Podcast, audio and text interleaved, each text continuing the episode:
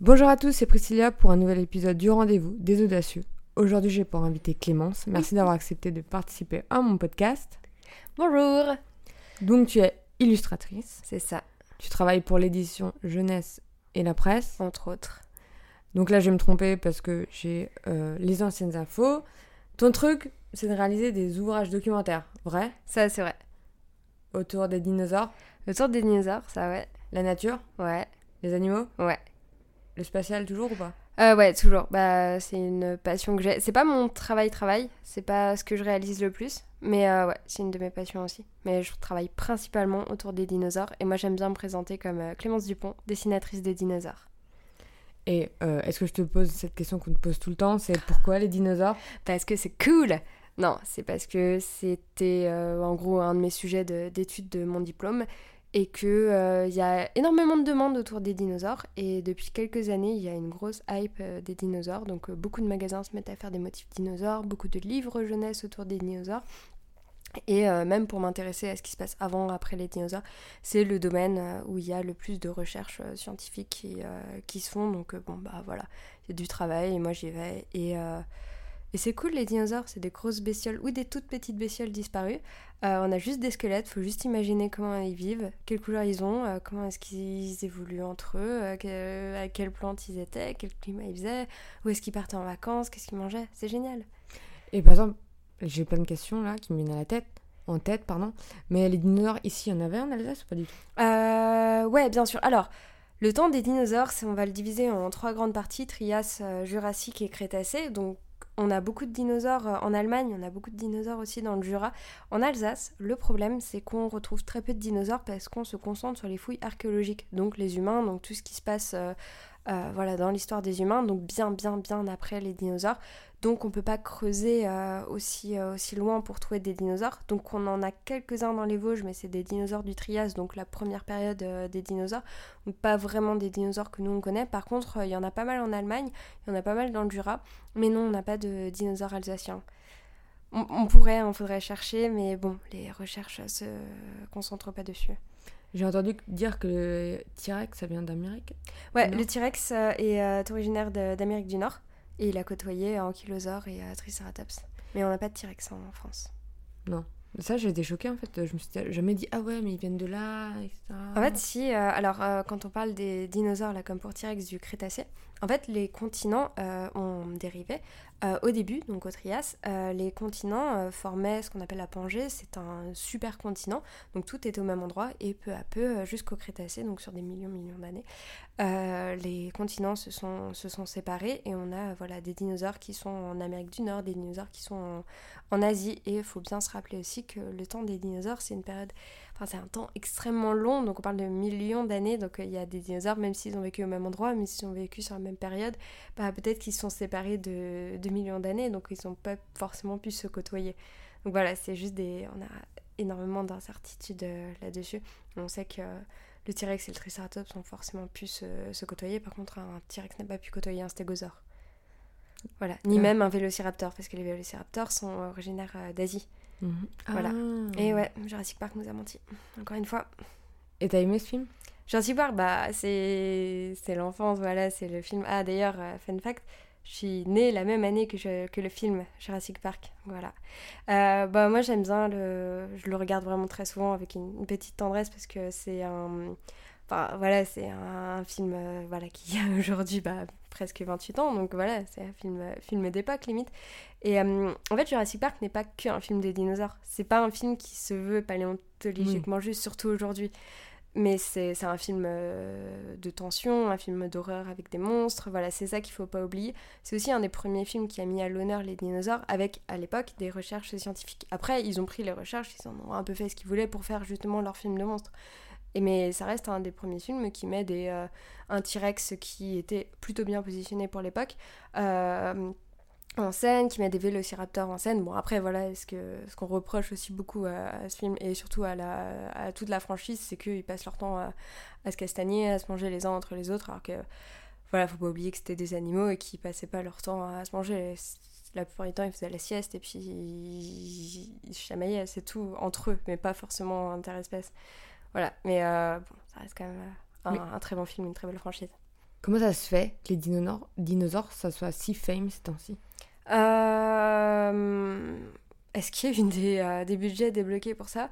Je sais pas, peut-être qu'on a besoin de, de s'échapper un petit peu de, de notre monde actuel en rêvant à d'autres choses. Je pense que chaque époque a un petit peu une nostalgie du temps d'avant. Là, en ce moment, on est très sur une vibe 90-2000. Je sais pas si t'as vu ce petit retour du jean Daibas là. Mhm. Perso, j'en suis effrayée. voilà, donc on a toujours une petite nostalgie des temps d'avant et euh, je pense que bah, les dinosaures, là, ça commence à être euh, pas mal à la mode aussi parce qu'il y a de plus en plus de magasins qui s'y mettent pour des lignes enfants. Il y a de plus en plus de d'illustrateurs, d'illustratrices, on sait pas lesquels, qui commencent à dessiner beaucoup beaucoup de dinosaures et qui euh, bah, le public s'intéresse. Il y a pas mal de jeux, il y a pas mal de, de, de, choses qui se font autour, pas mal de goodies et je pense que c'est ce qui intéresse les gens aussi. Oui. Ouais. C'est un peu les gens ils font euh, des dinosaures, après ils se rendent compte que ça marche, qu'ils aiment, donc mhm. euh, ça bah, grossit, ça grossit. Et je pense que aussi bah, les gens de la génération Jurassic Park, donc des années 90, bah, sont maintenant devenus grands, enfin voilà, sont capables de dessiner, sont capables de faire des films, et puis repensent avec nostalgie à, à cette époque-là où voilà, il y a les premiers jouets dinosaures qui arrivaient, ils sont maintenant adultes et ont envie de faire perdurer ça, et enfin sont Maintenant, ces gens-là bah, gèrent des magasins, gèrent des lignes de vêtements. Ils se disent Ah ouais, les dinosaures, j'aimais bien quand j'étais jeune, alors voilà, on va faire ça pour les enfants. Et les enfants se disent Ouais, trop cool, des dinosaures. Voilà, je pense que ça hum, marche un petit peu comme ça, tout le monde s'y met, et puis euh, voilà, ça devient une mode. C'est plutôt cool.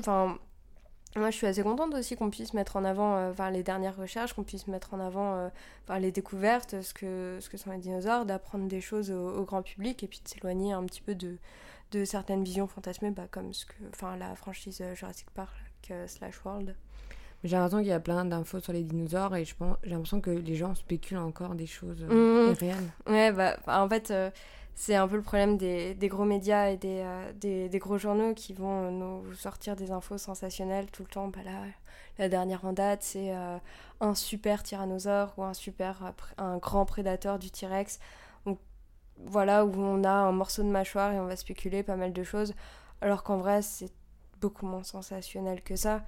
Et que, oui, je pense les journaux, euh, ils voient. Euh, enfin, ils, essayent de rendre tout sensationnel, euh, alors que, bon, dans la vraie vie, c'est pas forcément ça. Et voilà, on a peut-être besoin de. Enfin, on a quand même des énormes, euh, euh, enfin des énormes diplodocus, mais non, il faut toujours plus grand avec euh, des, des, dinosaures qui font 30, 60 mètres de long. Enfin, on veut toujours, toujours plus grand, alors que ça, enfin, un diplodocus, c'est quand même assez grand. C'est grand comment? Il me semble que c'est 30 mètres. Après, il y a plusieurs diplodocus. Mhm. C'est ça le problème, c'est qu'il y a. Je ne vais plus avoir vraiment tous les noms en tête, mais il y a un diplodocus type A, type B, type C, et ils ont tous différentes tailles. Parce que on a dû forcément les classer, mais c'est à peu près 30 mètres. C'est plutôt assez grand. Mais euh, t'as plein de bouquins alors euh, sur le sujet? Ouais, j'ai pas mal, euh, j'ai pas mal de bouquins, j'ai pas mal de, de, vidéos que j'ai regardées, de gens que j'ai écoutés, de, de, livres que j'ai lus. Enfin ouais, voilà il y a pas mal, euh, pas mal de choses. Après, c'est toujours à prendre avec des pincettes, en fait, selon le public. Si c'est pour les enfants, on va peut-être jouer un peu plus sur le sensationnel. Si c'est pour euh, un public de spécialistes, bah, c'est complètement incompréhensible. Parce que moi, j'ai pas fait d'études de biologie ni de mm. paléontologie, donc il y a plein de choses que je ne comprends pas.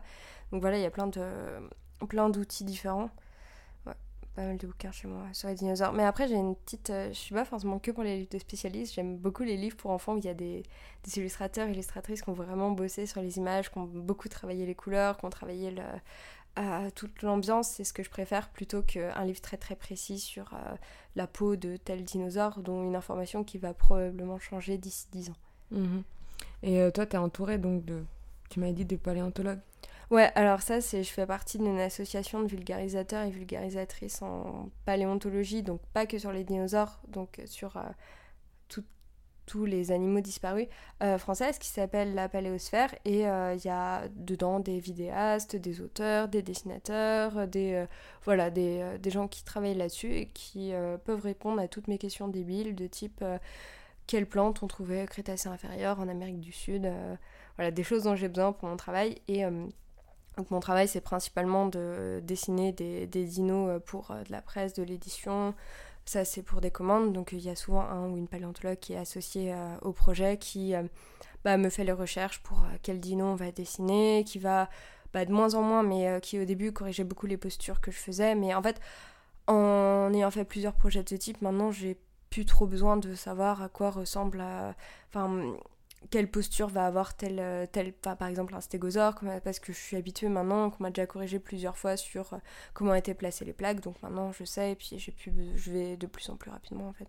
Et t'as fait un fichier avec tout ce que tu as fait au niveau de chaque dinosaure Non, c'est bon. Je, bon, je le retiens en mhm. fait. bah après, c'est quelque chose qui change beaucoup. Et pour ça, je suis assez active sur Twitter où il y a beaucoup de vulgarisateurs, beaucoup de paléontologues, d'écrivains, de, personnes même passionnées qui euh, justement font de la vulgarisation, qui vont décrire euh, certains, certaines espèces, qui vont euh, avoir envie de présenter une espèce, un animal par exemple. Et, selon les dernières recherches, donc, bah, je retiens et puis je me le note dans un petit coin de ma tête pour le prochain dessin. Et souvent, vu que c'est illustré, j'essaye d'intégrer ces recherches-là à mes dessins. Dernièrement, là, bah, je pense c'était pendant le confinement numéro 1, on avait manifestement rien à foutre. Et euh, Spinosaur, donc euh, le, gros méchant de Jurassic Park 3, il y a eu une, euh, dernière découverte qui a, décrété que sa queue était différente, qui, bah, avait, il avait un une queue comme un T-Rex classique. Et il y a une supposition qui a été faite comme quoi il aurait une queue un peu de triton, donc avec une, voile. Et tous les paléo-artistes, donc les gens qui dessinent des, des, des animaux disparus selon les dernières recherches, euh, on fait une version de Spinosaur et euh, à partir de ce moment-là, on a eu un Spinosaur version 2020 et il y a eu une avancée dans, le, dans la représentation. Ça, c'est quelque chose qui est super important. J'essaye de toujours coller aux dernières recherches qui sont des recherches euh, en fait, par exemple, T-Rex a changé aussi de position parce qu'on a estimé qu'il était peut-être plus gros, plus dodu, donc on l'a un petit peu moins redressé, on, on le fait avec la queue qui est vraiment horizontale, donc ça, on voit qu'un dessin date de 2020 ou de 2010 en fait, juste en, voyant ça, et c'est pas qu'une question de technique graphique, c'est juste, bah voilà, les avancées, enfin les, les recherches ont, changé, on a découvert d'autres choses, par exemple les raptors avec des plumes aussi, on a des tendances en ce moment, c'est de faire des raptors tout fluffy, plumeux. Donc c'est plutôt une liberté graphique qu'on prend, mais elles sont intéressantes aussi pour se, bah, pour créer un monde, créer un univers, parce qu'il y a les recherches scientifiques, et ensuite, en tant qu'artiste, bah, il y a ce qu'on a envie d'en faire et ce qu'on a envie de décrire comme univers. C'est beaucoup plus rigolo de faire des raptors, euh, moi c'est ce que je préfère faire, avec plein de plumes pour leur donner une apparence un petit peu d'oiseau, pour changer leur plumage, pour leur donner une petite euh, identification, plutôt que des raptors à la Jurassic Park qui sont intéressants pour faire peur, mais qui je trouve s'intègre pas forcément bien dans un, paysage, dans une ambiance. Moi, je préfère faire des, des, animaux qui, ont, qui communiquent entre eux, qui sont euh, en train de, de, faire des activités d'animaux plutôt que juste coller absolument à la dernière, euh, au dernier papier qui va être écrit par un spécialiste qui de toute façon va être décrié par d'autres. Ce qui est bien avec ton univers, c'est que ils sont, ils sont comment dire, doux, euh, ils mm. ont l'air gentils, tu vois, ils sont vraiment euh, à l'opposé de ce qu'on voit dans les médias, euh, mhm. dans, les films qui sont pas réels de toute manière. Et T'as envie de dire, ouais, ça se trouve, euh, vivre avec des dinosaures à l'époque, ça aurait pu le faire. Bah, moi, j'aime bien représenter les dinosaures comme si c'était des animaux d'aujourd'hui. J'avais fait toute une. Bah, je suis en train de faire là en ce moment toute une série de d'une meuf qui a un vélociraptor de compagnie et je l'ai vachement identifié à un chien ou à un chat en fait. Et j'essaye d'imaginer ça. Il y a une série qui s'appelle euh, Dinotopia, il me semble c'est ça, ouais. C'était une série de livres plus une série euh, bah, animée. Et euh, voilà, c'est euh, dans, il me semble que dans, l'Antiquité, il y a des dinosaures qui sont des animaux de compagnie. Donc euh, pour tirer des chars, on utilise des triceratops, voilà, on a le méchant loup, ce serait le T-Rex. J'aime bien imaginer qu'en fait, voilà, ça reste des animaux, c'est pas que des monstres. Et ils vivaient en, tous en symbiose pendant des millions d'années. Et pourquoi tu as choisi les animaux et les dinosaures plutôt que les humains Parce que j'aime pas dessiner des humains. En vrai, je suis pas très douée pour dessiner des humains. Je... Ça m'intéresse pas trop, j'éprouve pas trop de plaisir à, dessiner des... des, gens. Et en fait, j'ai toujours été très mauvaise en dessin de. Enfin, en anatomie, en dessin de. Pour tout ce qui est croquis, modèle vivant, ça me ça m'intéresse vraiment pas trop. Euh, mais je préfère, ouais, voilà, dessiner des animaux, imaginer le, le monde dans lequel ils vivent parce que je peux dessiner des plantes et je pense que comme ça, j'ai pas à dessiner de ville, j'ai pas à dessiner de. J'ai pas à faire de perspective, j'ai pas à faire d'anatomie, j'ai pas à faire tous ces trucs-là. Bon, il y a de l'anatomie à respecter pour les animaux aussi. Mais je suis plus à l'aise en fait euh, sur le fait de, enfin, de dessiner des, des, animaux plutôt que des humains. Je pense que c'est juste des facilités que j'avais sur euh, les animaux, mm. les couleurs. Et j'ai pas ça sur, les, euh, sur le dessin de personnages. Ça m'intéresse pas trop de créer des personnages humains pour raconter des histoires avec je préfère euh, imaginer des paysages avec des animaux. Oui. parce que je m'attache beaucoup au travail d'ambiance, au Mhm. coloré. C'est quelque chose que j'aime beaucoup faire. C'est euh, j'aime qu'avec mes couleurs, on puisse sentir à quel endroit on est, à quel moment de l'année on est, qu'on puisse ressentir la fraîcheur d'un d'un mois de novembre, qu'on puisse ressentir euh, un février glacia- glacé. J'aime bien qu'on puisse ressentir la chaleur d'un mois de juillet, d'une fin de journée de juillet. Et c'est quelque chose qui me plaît beaucoup de faire dans mes dessins, que j'ai pas trop avec euh, les, le dessin de personnages. J'aime bien utiliser voilà, les animaux comme un petit support, comme un petit. euh, Enfin, voilà, pour créer tout ça. Et euh, comment ça t'est venu en fait euh, l'envie de dessiner? T'as as dessiné depuis petit, t'as jamais lâché? Ouais, je crois que c'est ça. Bah, je, comme tous les dessinateurs et dessinatrices, on a la même réponse. Voilà, c'est on dessinait quand on était petit. Et puis voilà, on a on n'a pas trop lâché. Je crois qu'il y a eu un moment aussi où j'étais la plus douée en dessin de ma classe. Et j'aimais bien être, être la plus forte dans un truc où j'ai toujours été un peu moyenne en, classe. J'ai jamais été en tête de, tête de classe. J'étais pas terrible. en- Enfin, j'étais complètement nulle en sport et j'étais pas non plus la plus. euh, euh, voilà, la plus douée dans un autre truc. Donc euh, là, en dessin, j'étais la meilleure et puis ça me plaisait. Et je pense que j'ai voulu continuer, continuer là-dedans. Et euh, voilà, après, bah, j'ai pris des cours de dessin, j'ai commencé à faire des études spécialisées là-dedans au lycée, puis euh, ensuite euh, en études supérieures. Voilà, ouais, c'est juste bah, du travail. J'ai apprendre toutes les, toutes les techniques académiques quand j'étais au collège-lycée, puis ensuite, voilà, continuer à travailler dedans.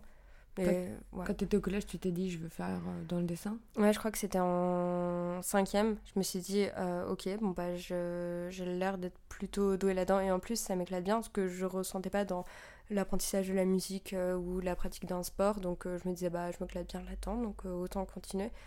Et voilà, c'est comme ça que ça s'est passé. Il y a pas eu de... Mes parents m'ont pas forcé à faire ça. Et Mhm. c'est juste, bah, c'était assez naturel. Et j'avais cette envie de progresser, de dessiner des trucs. Du coup, voilà. Parce que quand t'as, je pense au troisième, tu t'es dit bon, je vais faire euh, quelque chose dans le métier d'illustration ou du, du dessin, donc j'ai trouvé un- une formation là-dedans. Ouais.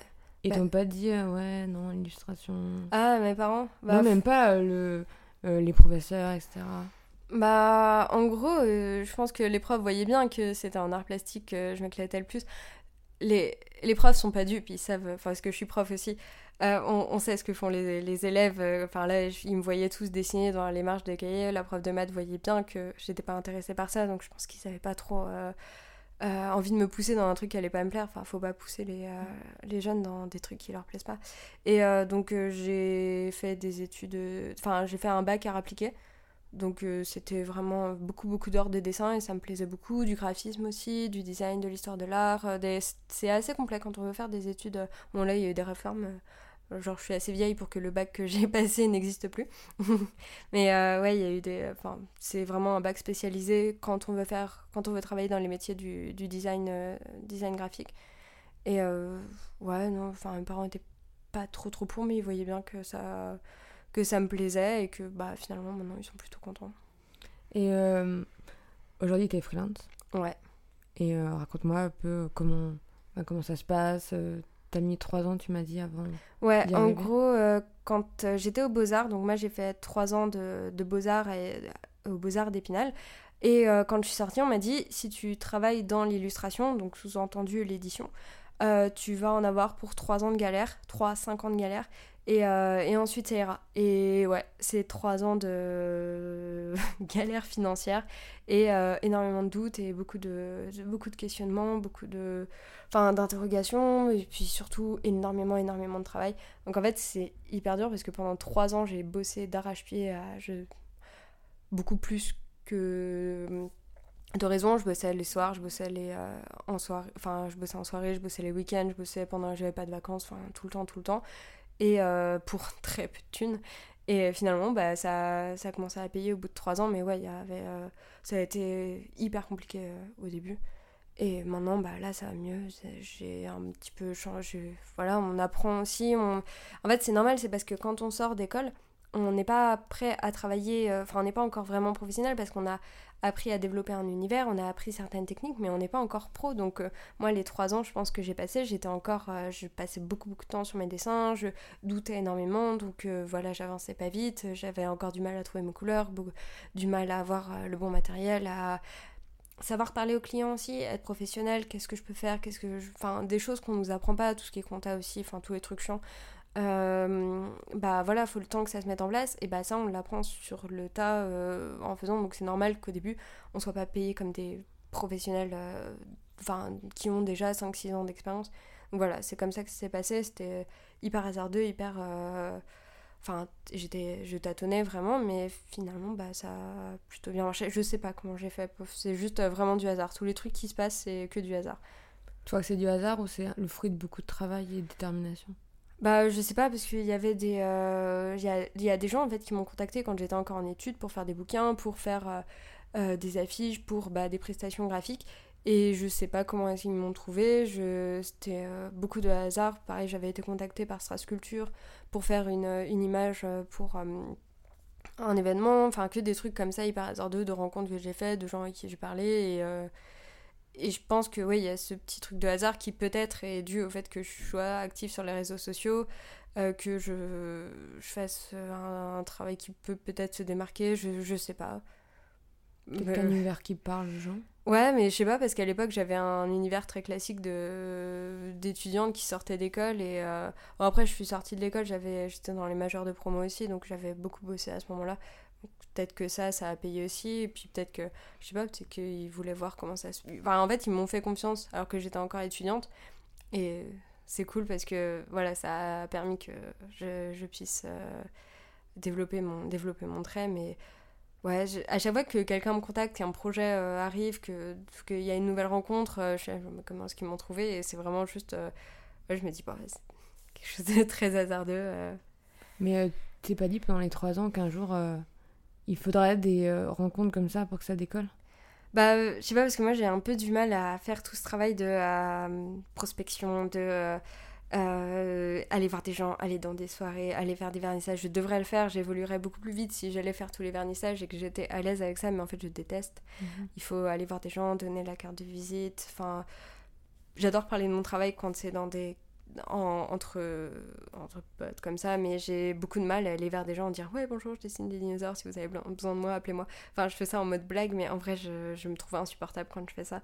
Donc, c'est pour ça que je suis. Enfin, je, je, suis beaucoup sur les réseaux sociaux parce que si les gens ça les intéresse pas, ils se désabonnent, c'est tout. Mais j'ai. Voilà, ce truc-là de prospection, de il faut se montrer des trucs de com. Quand il faut appeler des journalistes je déteste ça ça me met extrêmement mal à l'aise. Donc peut-être que ouais j'évoluerais plus vite si j'étais un peu plus sociable et que euh, j'allais voir des gens. Mais ça me correspond pas. Je fais ça à mon rythme il y a quand même des gens pour me contacter. Bon voilà. Ouais je me mets pas trop de pression sur euh, ce boulot là c'est quand il y a un projet et qu'il faut le faire ok, dans ce cas, je vais me sortir les doigts et puis aller euh, contacter des journalistes, aller voir des gens, en parler. Mais sinon, pour mon travail euh, à, à, côté, je. Non, c'est.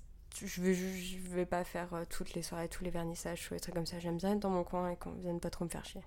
Mais après trois ans, là, t'es bouqué de toute façon. Ouais, c'est ça. Bah là, ça fait 5 ans. Alors, j'ai commencé en 2017, 2016. Ça fait deux ans que ça marche bien. Ouais, voilà. Là, ça fait deux ans que ça marche bien. Bah, principalement parce que j'ai augmenté mes tarifs. On va pas se le cacher, en fait. Hmm. C'est, euh, j'ai euh, aussi, euh, je me suis rendu compte, j'étais encore en salaire, en tarif débutant pendant trois ans et je me suis dit, bon, je vais augmenter mes tarifs. Et les gens ont commencé à suivre et ça a mieux marché. Il y a le fait que, il y a eu ce fait-là de. En fait, je suis passée en mode un peu vénère. C'est-à-dire que je je travaillais beaucoup pour l'édition jeunesse et on est très mal payé en édition jeunesse. Et en fait, c'était un milieu dans lequel je ne me retrouvais pas parce que j'ai pas d'enfants, j'en côtoie pas. Et euh, je sentais que mon trait allait pas se développer avec ça et ça me frustrait beaucoup parce que c'était finalement quelque chose qui me correspondait plus.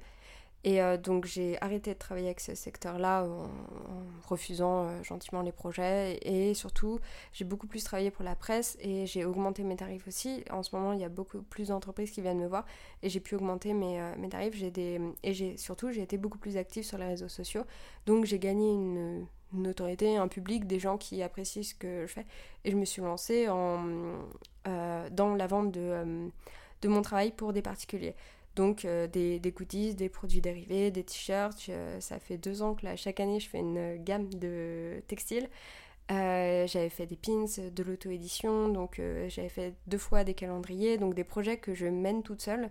Et alors ça, on gagne pas non plus forcément beaucoup plus d'argent parce qu'il y a tout à, gérer, toute la com, tout les impressions, le papier, là quand c'est des textiles, faut payer l'imprimeur, faut enfin voilà, il y a tout ça à gérer, mais moi je trouve ça beaucoup plus satisfaisant parce que c'est mon projet à moi et les gens ils achètent mon truc parce que c'est ça qu'ils veulent et c'est pas enfin il y a que moi dessus mhm. et comme et moi j'aime bien tout gérer comme j'ai envie et quand je travaille dans l'édition, bah, il y a plein de gens qui doivent gérer plein de choses et donc je peux pas choisir euh, la typo, je peux pas choisir la taille du livre, je peux pas choisir tout ça. Et euh, donc des fois j'accepte, je, fais juste mes images et puis euh, les gens font ce qu'ils veulent. Donc ça c'est pour de la presse, pour de l'édition. Et des fois j'ai envie de tout faire toute seule et de faire mon projet artistique avec mon envie, avec enfin les trucs idiots que j'ai envie de faire. L'année dernière je me suis dit il manque à ma vie des culottes avec une tête de dinosaure imprimée. Et je me suis dit, très bien, faisons-le. Et là, je peux faire ce projet-là toute seule parce que je trouve des gens qui veulent bien aussi faire ça. Et, euh, et c'est trop cool. Et là, je suis la seule qui va faire ça. Et c'est moi qui décide euh, voilà, de, de, vendre ça. Et ça, je suis trop, trop contente parce que ça arriverait pas. Une marque jamais ferait ça. Et c'est bien dommage. oui, parce qu'avant, tu as un cahier des charges, je pense, quand tu fais dans mm. l'illustration euh, pour les boîtes. Et là, tu te dis c'est euh, mon côté fun. C'est ça, ouais. Bon, après, c'est pas non plus le même nombre de pièces vendues parce que si jamais une marque me contacte, j'ai travaillé, je travaille avec des magasins, avec des, des lignes de vêtements, avec euh, des marques qui ont besoin de dinosaures. Mais là, ils veulent toucher un public large, donc ils disent, bon, on va faire des motifs dinosaures et ils en vendent je sais pas combien de milliers. Par contre, moi, quand je fais ça toute seule, bah, je vais pas en vendre je sais pas combien de milliers parce que je suis toute seule euh, dans mon appart à devoir emballer des centaines de commandes et déjà ça, c'est beaucoup. Mais j'aime bien que ça reste à petite échelle, euh, parce que les gens qui me commandent, je vois qu'il y a de, souvent les mêmes prénoms qui reviennent, et puis la personne a mis Ah, je, te suis sur Twitter, je m'appelle machin, et c'est cool, ou c'est des gens que j'ai déjà croisés euh, à des soirées ou à des événements que j'avais organisés. Alors moi, j'aime pas aller aux, événements des autres pour prospecter tout ça, je, je trouve ça hyper gênant pour moi. J'aime bien y aller, tu vois, pour voir ce qui se passe, mais j'aime pas prospecter, ça me, ça me terrifie. Par contre, j'adore organiser des événements avec euh, des ventes, avec euh, ce genre de choses. Bah, J'avais fait une soirée d'inauguration là avec euh, une tatoueuse justement qui dessine des dinosaures elle aussi.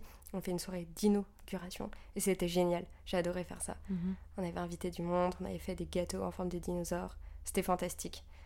Voilà, ça j'aime beaucoup. C'était à Strasbourg? Ouais, c'était à Strasbourg, c'était en août. J'aimerais bien qu'on en réorganise d'autres. Bah, ça, c'est un projet que j'aimerais bien mettre enfin faire plus tard, pouvoir organiser plus d'événements comme ça pour euh, pouvoir faire de la vente, pas privilégier un marché de petits créateurs, bah, comme ce qui se fait beaucoup en ce moment. Et euh, je trouve ça vraiment super sympa d'organiser un projet de, de, A à Z, euh, voilà, de pouvoir enfin, contacter des prestataires pour faire voilà, des gâteaux, pour pouvoir vendre des choses, pour pouvoir mettre en place une boutique, comment ça se passe, pouvoir rencontrer du monde sur un petit temps. Voilà, ça je trouve ça plutôt chouette. Et comment ça se passe quand tu dessines? Est-ce que des fois t'as pas d'inspiration et tu dois bah, faire autre chose euh? Si je fais pas d'inspiration, je dessine pas. D'accord. Enfin, en fait, je fais une, euh, une, différence entre le travail de commande, donc là, la presse, l'édition, les marques, les, euh, les magasins, les entreprises qui me demandent des trucs. Donc là, le truc est écrit, je sais ce que j'ai à dessiner, et si j'y arrive pas, c'est que bah ou bien j'ai pas envie de le faire, ou bien je suis stressée, ou bien le brief est pas assez clair, mais c'est mon travail, je dois le faire et je dois le rendre à l'heure. Et ensuite, à côté de ça, mon travail toute seule, euh, ou par exemple c'est les t-shirts, ou ça va être euh, les dino slip, ou ça va être euh, les pins, des trucs comme ça. Donc ça, bah, ça vient tout seul et quand ça vient, ou des images que je fais pour les réseaux et que, que je vais faire pour l'auto-édition, ou des peintures ou ce genre de choses, bah s'il n'y a pas d'inspiration, je fais pas, je vais pas me forcer à le faire. Ça, j'ai suffisamment de travail à côté pour pas non plus me forcer à faire des trucs qui vont me rendre mal. Parfois, le travail de commande, justement, euh, il y a de la pression, il y a du stress, il y, a, euh, y a du retard, il y, a des, y a des problèmes. Donc, c'est pas tout le temps, mais euh, c'est aussi une partie du travail. Je veux pas que mon travail personnel que soit justement impacté par ça. Donc ça vient quand ça vient et puis parfois voilà, je peux me passer toute une semaine à faire que ça parce que j'ai l'inspiration. Mais voilà, là on va arriver dans Inktober. J'aimerais bien le faire cette année mais je vais pas non plus me forcer à le faire parce que mon travail personnel reste mon travail personnel et j'ai pas envie de trop spéculer dessus non plus. Et c'est quoi euh, Inktober? Inktober, c'est un challenge qui existe depuis, je pense, une bonne dizaine d'années qui, euh, qui se passe sur le réseau et c'est Donc c'est euh, chaque pendant tout le mois d'octobre, les dessinateurs ont une liste avec un thème à dessiner chaque jour mhm. et font un dessin par jour pour le réseau. C'est énorme à faire. Euh, mais c'est super motivant parce que justement on a un petit challenge euh, chaque jour à faire. Euh, bon, moi je fais pas la liste officielle, je fais un 10 octobre.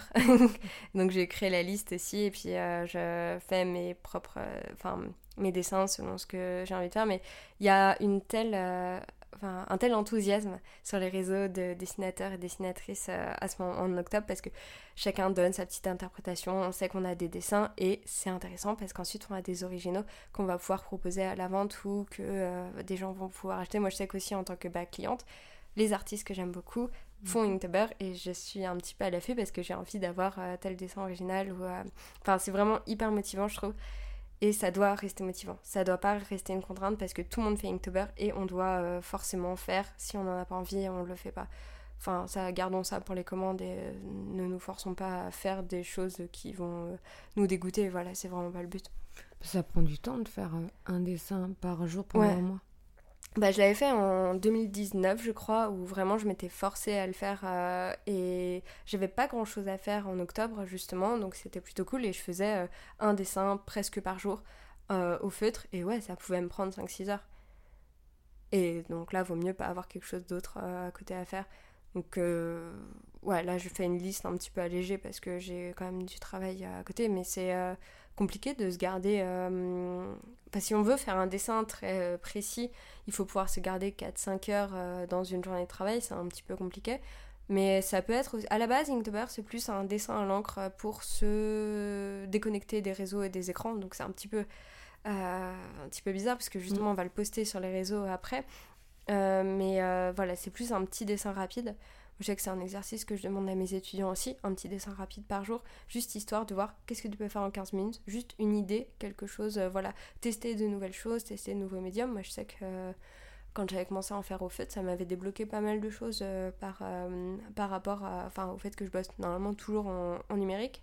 Et c'était chouette justement de pouvoir reprendre un petit peu le feutre. Après, voilà, c'est intéressant, c'est un challenge, euh, ça permet d'être visible sur les réseaux sociaux, de tester des choses, et ça ne doit pas devenir non plus une contrainte et puis euh, nous empêcher de faire notre travail à côté ou juste de nous stresser et de partir en burn-out après. Donc tu, tu, travailles quoi sur Photoshop, non Et tu as une tablette graphique? Ouais, moi j'ai une tablette, euh, une tablette graphique et je travaille en numérique sur Photoshop parce que c'est ce qui est le plus adapté à, à, mes clients, vu que je travaille dans la presse, l'édition pour des marques, des entreprises, bah, souvent ils vont demander un truc, mais il va falloir le grossir ou il faut changer la couleur. Euh, c'est impossible à faire ça en traditionnel et ça se prête pas au, à, à, l'édition en fait. Enfin, ce serait trop cher, trop long, et puis ensuite il faut les scanner, ça n'a pas trop d'intérêt. Je préfère garder la gouache, euh, la peinture, les crayons de couleur pour euh, des boulots originaux, donc personnels. Oui, sur Instagram. De quoi? Tu fais plus à la gouache, à l'aquarelle sur Instagram? Euh, bah, Je fais tout aussi. Hein. Mm. Je suis assez à l'aise avec le numérique aussi, donc j'aime bien travailler en, en numérique, même pour des boulots personnels, ça dépend du sujet. Oui, c'est au mm. moins tu vois tout de suite euh, ce qu'il faut faire, tout ce qu'il faut améliorer. Euh. Mm. Bah, je fais pas mal de mix en fait. Euh, je trouve que pour le croquis, je, le fais toujours en, en numérique et ensuite, selon le sujet, je le fais ou à la gouache ou au crayon de couleur. Enfin, ça dépend. Quand je faisais des croquis, mes dessins au feutre pour Inktober, il y a deux ans, je sais que je faisais souvent le croquis sur l'ordinateur parce que j'ai pris l'habitude avec mon travail de faire les croquis sur l'ordinateur. Ça peut sembler bizarre pour chacun, mais chacun sa méthode. Hein. Ouais. Et euh, tu donnerais quoi comme conseil à quelqu'un qui voudrait euh, se lancer à fond dans le dessin pour... Euh, pour devenir illustratrice, illustrateur À connaître les bases académiques. C'est parce que à côté, je suis prof en école d'art dans le supérieur. Et ouais, j'apprends la théorie de la couleur à mes étudiants, on apprend la perspective, on apprend l'anatomie, on apprend tout ça. Parce que c'est hyper important de connaître les bases pour moi. Et il faut se renseigner sur... Enfin, apprendre en fait comment est-ce qu'on comment est-ce qu'on fait techniquement les choses pour ensuite pouvoir les déconstruire. Euh, sinon, bah voilà ce que je parlais par rapport à, la galère financière. Euh. Après, c'est parce que moi c'est particulier. Moi j'ai décidé de me lancer tout de suite euh, là-dedans. Mais je pense que c'est pas mal de faire ça à mi-temps avec un, autre boulot. En fait, ça dépend, ça s'adapte à chacun. Mais Enfin, il y a des gens aussi qui mm, ne décollent jamais, qui arrivent jamais à en faire euh, leur métier vraiment à plein temps. Bah, c'est pas grave, tu vois, chacun. Faut, faut pas que ça devienne une contrainte et un, enfin, un, gros, trop gros gouffre financier. Il y a des gens qui s'en sortent super bien en illustration quand ils se lancent beaucoup plus tard. Parce que justement, ils ont la maturité, ils ont un regard euh, beaucoup plus adulte sur le monde du travail, ils ont de la thune de côté, ils ont pas tout le stress de quand on, a le début de la vingtaine et qu'on a tout de suite envie de tout avoir. Donc là, il y a quelque chose d'un petit peu plus chill. Mais sinon, ouais, connaître les bases techniques, bien se renseigner sur tous les trucs administratifs, parce que c'est chiant et qu'il faut quand même le faire. Et toujours regarder ce qui se fait et ne pas trop s'enfermer dans quelque chose qui les, les, choses peuvent marcher un temps et ensuite souvent le public peut se lasser. Donc ne pas hésiter à faire ce qu'on a envie même si le public va peut-être pas forcément suivre en fait. Il y a tellement d'artistes que je connais qui euh, restent dans quelque chose juste parce que ça plaît et qui s'épanouissent peut-être même plus. Et d'autres artistes qui changent euh, qui changent de sujet qui changent du tout au tout qui changent de style graphique parce que ça leur plaît enfin c'est quand même un métier qui est assez versatile. On peut faire vraiment ce qu'on veut, donc pas hésiter à pas rester vraiment pas rester bloqué sur quelque chose. Après, je dis ça, on m'a dit euh, que les dinosaures ça allait jamais marcher, qu'il fallait que je trouve un vrai sujet. Et voilà, ça fait 5 ans que je bosse là-dessus, et peut-être qu'à un moment j'en aurais marre. Et donc c'est con parce que je fais toute ma com autour de ça, autour de dessinatrices de dinosaures. Mais c'est pas grave, peut-être que je changerai, que je ferai autre chose. Et voilà, l'idée c'est on fait pas ce métier pour être enfermé dans, quelque chose. On a moyen d'évoluer, on a moyen même d'arrêter, de faire autre chose. Il y a, je, là, j'ai eu une cliente qui m'a dit qu'elle avait arrêté son boulot de, qui était dans les arts graphiques pour euh, voilà, revenir à une profession plus classique. Et voilà, bah, fais ce que tu veux, ma grande, c'est euh, bien, t'as fait ton. Enfin, elle a, elle a pu tester euh, une, un métier moins classique et puis s'éclater là-dedans. Et puis a des moments, on a d'autres besoins. Mmh. Mmh. Ouais, peut-être qu'elle a eu Ouais. Elle un parcours différent, elle a une vie différente. C'est ça, ouais. Et puis en fait, c'est quand euh, on est freelance, on a beaucoup de pression, beaucoup de doutes, beaucoup de. Enfin, c'est épuisant au bout d'un moment, on n'est pas là non plus pour. Euh, enfin, il n'y aura pas de médaille à la fin de euh, Ah, j'ai, t'as le plus souffert, t'as passé le plus d'heures sur, sur tes projets. Non, faut. voilà, tu fais ce que tu veux. Pour ton projet personnel, tu fais ce que tu veux. Après, voilà, il y a toutes les commandes à côté. Donc ça, voilà, c'est à la demande du client. Mais euh, sinon, non, voilà, euh, je pense qu'il faut pas se... Il y a aussi, euh, on a un but. Moi, je sais que je voulais absolument travailler dans l'illustration jeunesse et je voulais faire de la BD, je voulais faire quelque chose pour dans les romans graphiques. Et finalement, en fait, ça me convient pas du tout. C'est vraiment pas ce, que, ce qui me plaît. Donc il y a le but initial et on va forcément dériver en fait. Et il n'y a pas de honte euh, à, à pas faire ça. Il n'y a pas de honte non plus à travailler dans le grand public. Moi je travaille dans le grand public. Je sais qu'il y a des gens qui n'aiment pas ça parce que justement c'est euh, c'est très enfantin. Ça, ça a pour vocation aussi de plaire au plus grand nombre. Donc c'est pas adressé forcément qu'à un public de niche. Mais moi j'aime bien en fait parce que bah, les gens se reconnaissent là-dedans et ça me plaît. Il n'y a pas de mal à être euh, grand public, il n'y a pas de mal à, vous, à plaire euh, à un grand nombre, mais tout comme il n'y a pas de mal non plus à bosser pour un, un, petit public de spécialistes. Faut pas être euh, dédaigneux de ce que font les autres. Et sur, ah si, un autre truc, être gentil avec ses clients et avec ses collègues. Parce que hum, c'est des gens qui vont pouvoir nous aider, qui vont pouvoir nous amener du, euh, du travail et qui euh, vont pouvoir nous recommander ou, non à, à d'autres euh, d'autres clients. Et ça, c'est hyper important, je pense, d'être gentil, de ne pas être dédaigneux de, de, ce que font les autres. Il paraît que la gentillesse, c'est un des plus grands critères de réussite. Tu crois? Ouais, ce qu'ils disent. Mais après, mmh. gentil, genre, t'es aimable avec les gens, oui, pas... pas se laisser marcher dessus non plus. ouais, parce que j'ai trop souvent confondu gentillesse et se laisser, marcher le se laisser marcher dessus. Je sais, il y a un truc, quand on est gentil avec les gens, quand on est. ça fait un petit peu. Ouais, ça fait un petit peu grosse victime de dire ça, mais. Euh, au bout d'un moment, bah, ça paie. Enfin, vraiment, tu, tu, te présentes à tout le monde en souriant, bah, il peut pas t'arriver de merde, c'est pas possible. Je pense que, oui, c'est peut-être un petit peu utopiste, mais euh, quand on est gentil, quand on est positif, bah, ça peut qu'apporter du positif. Alors que quand on est grognon, quand on parle dans le dos des autres, quand on est un petit peu mesquin, bah tu vas te coucher, tu seras envieux envers les autres et en étant grognon, donc en étant jaloux, donc euh, ça ça servira à rien. En fait, c'est être gentil mais lucide. C'est ça, ouais. Puis globalement, euh, on devrait tous être hyper gentils euh, les uns avec les autres, c'est tout. mais c'est marrant parce que je me dis, toi, t'as un univers très coloré, etc., doux, et avant toi, je sais pas si tu connais, si tu connais euh, Tommy Ungerer. Ouais. en fait, j'ai fait le podcast de son ancien bras droit. Ok. Et euh, ça me fait rire parce que toi, tu as un univers vraiment. Euh, chill, doux. Mm. Alors que la philosophie de Tom Younger, ça, il faut faire peur aux enfants, Mm. il faut faire des trucs vraiment qui envoient, qui éduquent comme ça.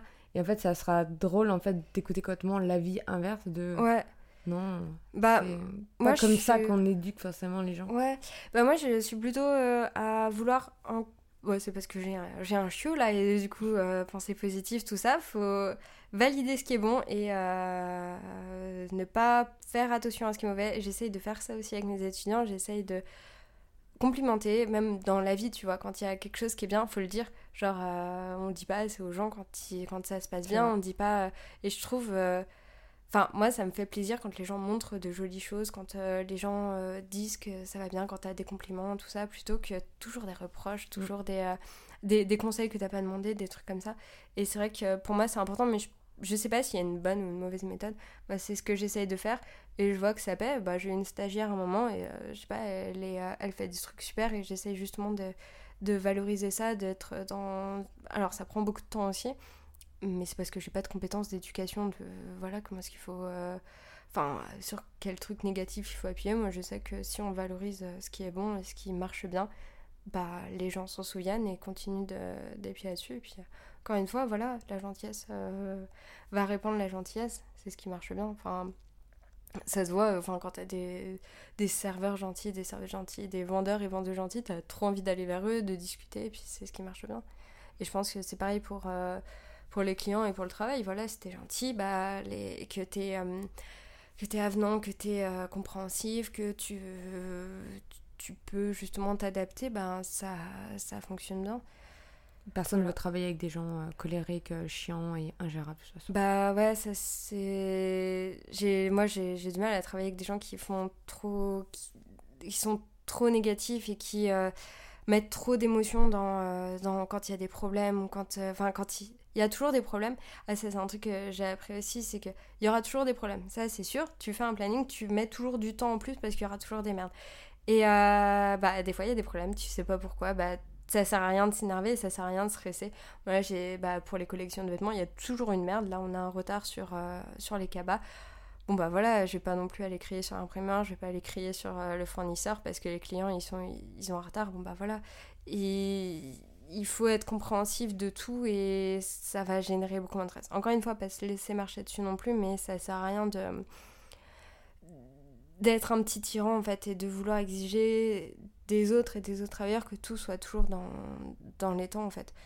Et voilà, il faut euh, y a des problèmes, il faut apprendre à les gérer, il faut apprendre à prendre enfin sur soi aussi et puis à, à vraiment laisser couler certains trucs aussi et se rappeler que ouais, il y a le travail, mais il y a aussi tout ce qui va à côté. Moi, pendant les premières années de, de travail, bah, je faisais vraiment que ça.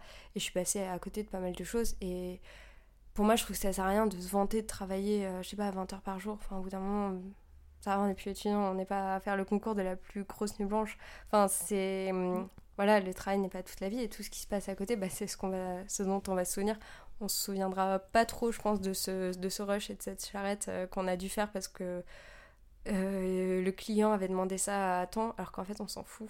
Euh, c'est juste un, magazine qui va pas forcément rester, alors que bah tu te souviendras plus de ces moments passés avec tes proches. Il faut arriver en fait à faire la part des choses entre les deux.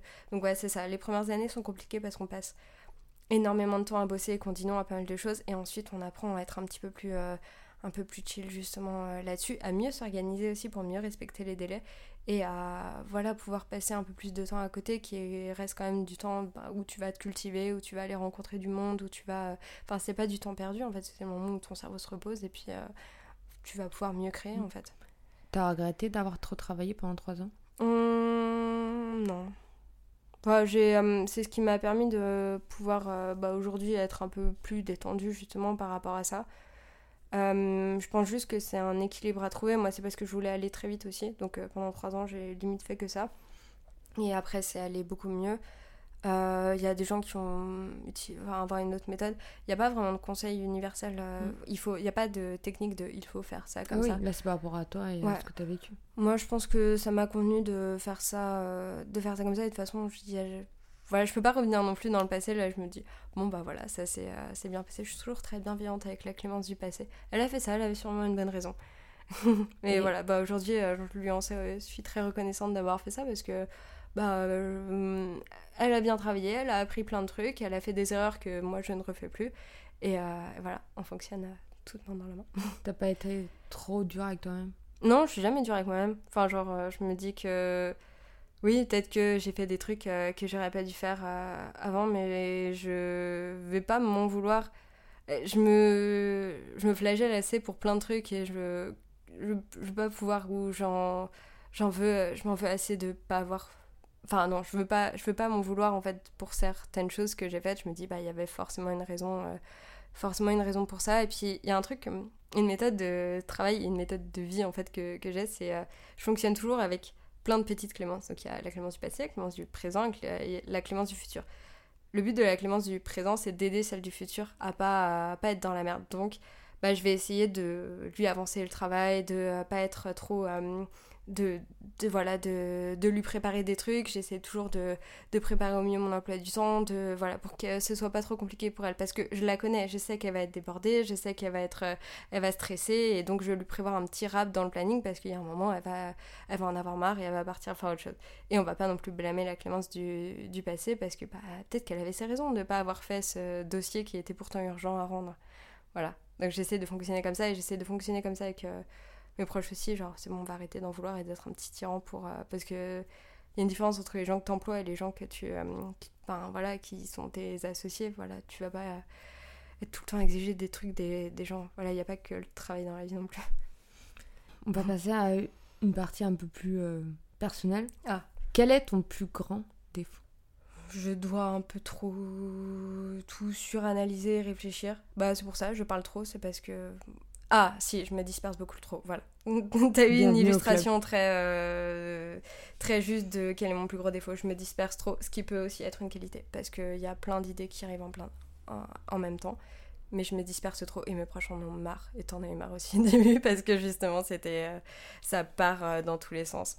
Je suis pareil, mais j'avoue que par rapport à un podcast, il faut arriver à avoir les idées claires. Et c'est compliqué. Eh ouais, non, mais moi, je pars dans, dans tous les sens. Donc c'est cool quand j'ai des gens qui sont dans le même état d'esprit que moi parce que quand on doit organiser des choses, il y a plein d'idées qui fusent et puis on a un beau mouvement de voilà où on a envie de faire des choses et c'est super par contre quand c'est des gens qui sont cadrés sur une seule chose moi je suis insupportable parce que je vais penser à tous les petits trucs à faire et puis je vais vraiment partir euh, dans, dans, tous les sens au final moi j'arrive à, à m'en sortir quand je fais mes projets mais ça dépend des gens en fait avec qui on travaille et du projet mais la plupart du temps j'arrive à faire mes trucs euh, j'arrive toujours à faire mes trucs oui, parce que sinon, euh, si tu pars sur une idée, après tu la fais pas réellement. moi, je dois beaucoup, beaucoup m'organiser, me cadrer, faire des horaires, faire des, euh, des to-do list, des trucs comme ça, mais j'arrive toujours à faire mes projets. En fait, tous les projets que je prépare, ils sont faits à un moment. Ils sont peut-être pas faits au moment où ils devaient être, mais ils sont faits plus tard et ils sont faits mieux. Est-ce qu'il y a quelque chose que tu détestes faire dans ton métier? Euh... je déteste dessiner les ankylosaures. Ils ont vraiment une grosse tête de merde. Alors ça, tu crois que me dire oh, la compta, tu vois, Non, mais bon, bah là tout le monde va dire ouais. je déteste faire la compta, mais bon, tout le monde a déjà mm. dû le dire, c'est chiant, faut mettre des chiffres. Je déteste euh, faire tout comme tout le monde, je déteste les mm. trucs administratifs, je déteste quand je dois appeler des gens parce que j'ai pas compris, je déteste quand je dois courir après mon argent, mais j'ai une super méthode pour ça. C'est quoi? Euh, sur les factures, il faut indiquer que c'est payable sous 30 jours. Sinon, bah il y a un texte de loi qui dit que bah y a des pénalités de retard. Il faut mettre les pénalités de retard assez tôt, assez haut en fait. par exemple un petit 30%, voilà. Et en fait, si tu payes pas la facture dans les 30 jours, il y a les pénalités de retard qui s'appliquent. Il faut marquer dans les CGV que euh, les pénalités de retard s'appliquent euh, sans avoir les demander. Donc moi, ce que je fais quand la facture n'est pas payée, si mes clients ils écoutent ça, ils vont être là genre ah d'accord ok, euh, c'est que 5 jours avant la date limite, j'envoie un mail ou un message en disant oui bonjour, il me semble que la facture n'a pas été payée, donc je voulais vous prévenir parce que les pénalités vont s'appliquer. Et si c'est une erreur, voilà, vous évitez de vous les faire appliquer. Mais tout le monde fait ça, toutes les entreprises font ça. Enfin les, banquiers, les, les assurances, les euh, ton loyer, ils vont faire ça. Et dans les deux heures, j'ai mon virement, toujours. Donc voilà. Je vais me le noter. Mais vraiment, non mais il faut faire ça. Après voilà, ça fait toujours chier de, de payer. Voilà, je dois, j'ai des, des, sommes à payer pour, euh, pour des trucs, bah tu sais que tu dois les payer, ça sert à rien de garder la thune pendant 30 jours, donc paie tout de suite ton, ton truc. Euh. C'est insupportable de devoir courir après les clients, enfin ça, euh, c'est chiant, mais du coup voilà, en restant professionnel et en étant gentil, voilà, plutôt que de devoir appliquer les pénalités de retard tout de suite ou de d'être froid, bah là, juste comme ça, ça fait genre, j'ai cru que c'était un oubli. euh, Voilà. Et Alors que tu sais que non. je sais que non. Et ça- c'est ça, ça m'énerve quand les gens se foutent de ma gueule aussi. Donc euh, je sais que non, c'est pas. C'est qu'ils voulaient attendre le dernier moment. Alors que ça va, c'est qu'est-ce que ça va te foutre de garder ta thune 5 jours plus tard? Sinon, t'auras les pénalités. Tu les as déjà appliquées? Euh, Bah non, parce que ma méthode est efficace. Voilà. Non, mais bon après, y a un autre truc aussi à savoir, bah, il vaut mieux être entouré d'avocats et de bien connaître les textes de loi pour euh, tous ces problèmes-là. Euh, pouvoir avoir un avocat sous la main s'il y a des problèmes, savoir comment ça se passe, l'aide de mise en demeure, des trucs comme ça. Et en étant très très pro et même en étant gentil mais pro, on arrive à avoir euh, tout ce qu'il faut. Si un client veut pas payer, c'est voilà, bah, l'aide de mise en demeure et puis voilà, courrier d'avocat, tu veux pas payer, bon bah ça ira au procès et puis c'est pas moi qui en faute. hein. Efficace. Ouais. Est-ce que tu as une anecdote honteuse ou marrante à nous partager? Oui. Euh, ça s'est passé il y a pas longtemps. Euh, sur Instagram, je suis des potes aussi. Mhm. Et euh, genre par exemple quand ils font des stories, eh ben, je dis euh, je dis que c'est de la merde ou quand ils disent ouais un événement machin vous viendrez, et moi je dis non parce que t'es con ou parce que voilà. Du coup de, de relations des relations saines mais ça me fait rire. Et euh, dernièrement il y a quelqu'un qui avait posté une story et je croyais que c'était un pote. Du coup je, il disait est-ce que voilà je participe à tel événement euh, venez. Et en fait j'étais en plein soleil, mon écran était euh, de mon téléphone était en, en plein soleil, je voyais pas très bien, j'avais juste vu le logo et je lui avais dit non parce que t'es un sale con ou un truc comme ça. Et, euh, et la personne avait répondu Ah ah, ok, d'accord. Et je fais Tiens, c'est pas la réaction habituelle. Et je fais Oh shit. C'était vraiment quelqu'un qui n'était pas du tout la personne à qui je pensais m'adresser, qui était quelqu'un dont j'estime et que je respecte le travail, et que j'ai juste insulté gratuitement. Donc après, j'ai dû justifier pourquoi j'avais fait ça. Et J'étais genre Ah, désolé, je pensais que je m'adressais à quelqu'un d'autre, et puis j'ai pas vu. Oh là là là là. voilà. Ah oui. Des petites anecdotes gênantes comme ça, mais j'en fais plein. Je reconnais pas les visages des gens dans la rue aussi, donc euh, plusieurs fois, j'ai quelqu'un était venu me voir et moi je disais mais qui tu es? Et puis vraiment, il me faut beaucoup beaucoup de temps pour euh, savoir, donc c'est euh, une foule d'anecdotes géantes qui m'arrivent comme ça. J'en ai plein, des comme Donc, ça. Si Mm. on se croise dans la rue. Je, je suis sûre que je te reconnais pas. Il me faut beaucoup de temps, il me faut un contexte. Les gens me reconnaissent justement avec mon chien. Mais moi, je reconnais pas les gens. Une fois, une fille que, que je connais et dont j'estime encore beaucoup le travail était venue voir et puis vraiment, j'étais Qui tu es? Je m'appelle comme ça. Donne le contexte. Mais si Ah oui, c'est vrai, tu vas En plus, je t'aime beaucoup, putain. Ouais, c'est ça. Toujours hyper gênant. Mais bon, enfin après, euh, plein de trucs comme ça, je préfère en rire euh, plutôt que. Et on se torture un peu trop. euh, Tu sais, le moment le soir, là où t'arrives pas à dormir, tu sais que t'as un rendez-vous demain matin, il est 2h du matin et tu repenses à ta honte de, de ce que t'as fait en cinquième. Là, et t'es là, pourquoi j'ai fait ça? Ça va. je préfère en rire. Ça fait des anecdotes marrantes. Quel est le meilleur conseil qu'on t'a donné? Hmm.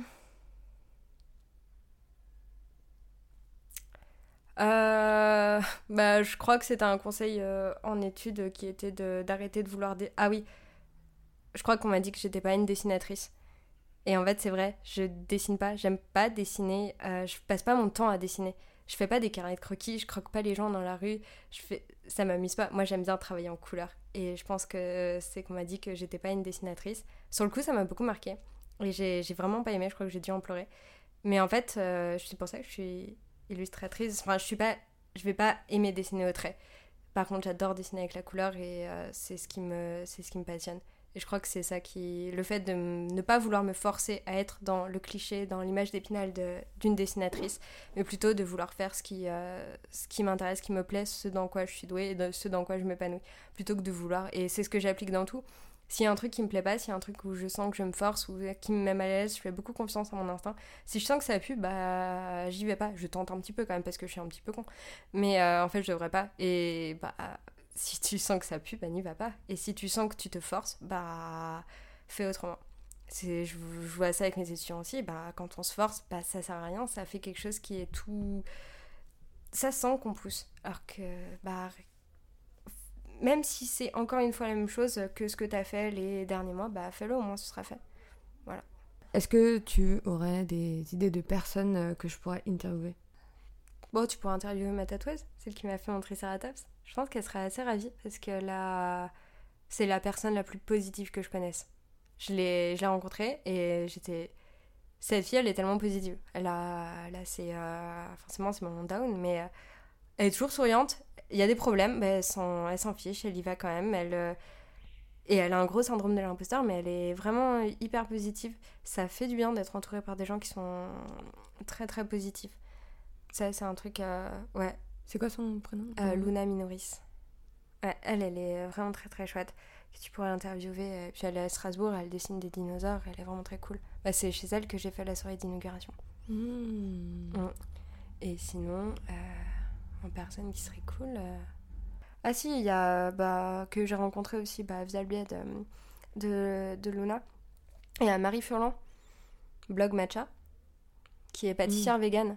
Et cette fille, pareil, euh, alors euh, joie de vivre, en train, elle a une énergie qui est incroyable. Euh, elle fait des projets, elle les mène jusqu'au bout et genre elle est... Il y a une idée de projet, dans deux semaines c'est fait. Elle est hyper efficace, cette fille est incroyable. Je la connais pas encore très très bien, j'aimerais bien qu'on devienne un peu plus copine. Mais elle est vraiment hyper, euh, hyper efficace. Euh, Genre je l'ai vue à l'œuvre et je fais waouh Elle fait des projets euh, qui sont euh, vraiment incroyables. Et elle fait de la pâtisserie végane. C'est hyper intéressant. J'ai goûté ces gâteaux, ils sont trop bons. Voilà, donc voilà, deux personnes qui pourraient interviewer et, euh, et mettre en valeur aussi, qui sont à Strasbourg, qui sont deux meufs hyper, hyper chouettes. En plus, ça me ferait plus de femmes parce que, je sais pas, elles répondent pas présentes ces temps-ci. Il y a plus ces hommes qui euh, ont le courage et l'audace euh, de faire un podcast, alors que c'est pas compliqué. Voilà, bah, c'est une discussion euh, entre. Ouais, voilà. Après, moi, je sais que je vais pas l'écouter parce que j'aurais trop du mal. Voilà. Un truc, je sais que je vais m'en vouloir parce que j'aurais dit quelque chose que j'aurais pu exprimer autrement, que j'aurais peut-être pas dû dire ça ou peut-être que le message n'est pas bien passé. Donc, vu que j'ai pas dit des choses affreuses non plus, bah, je, je me fais confiance là, mais je sais que je vais pas le réécouter. Tu le partageras. je le partagerai en disant Eh, je l'ai pas écouté mais euh, si vous avez envie de- d'en savoir un petit peu plus euh, voilà je sais même plus Parfait. voilà pas. Bah, merci d'avoir participé. et bah de rien merci à toi de m'avoir invité c'était très cool Merci d'avoir écouté cet épisode jusqu'à la fin. Mais avant de partir, tu peux prendre juste deux minutes pour soutenir mon podcast en mettant 5 étoiles et un commentaire sur Apple Podcast si tu as un iPhone.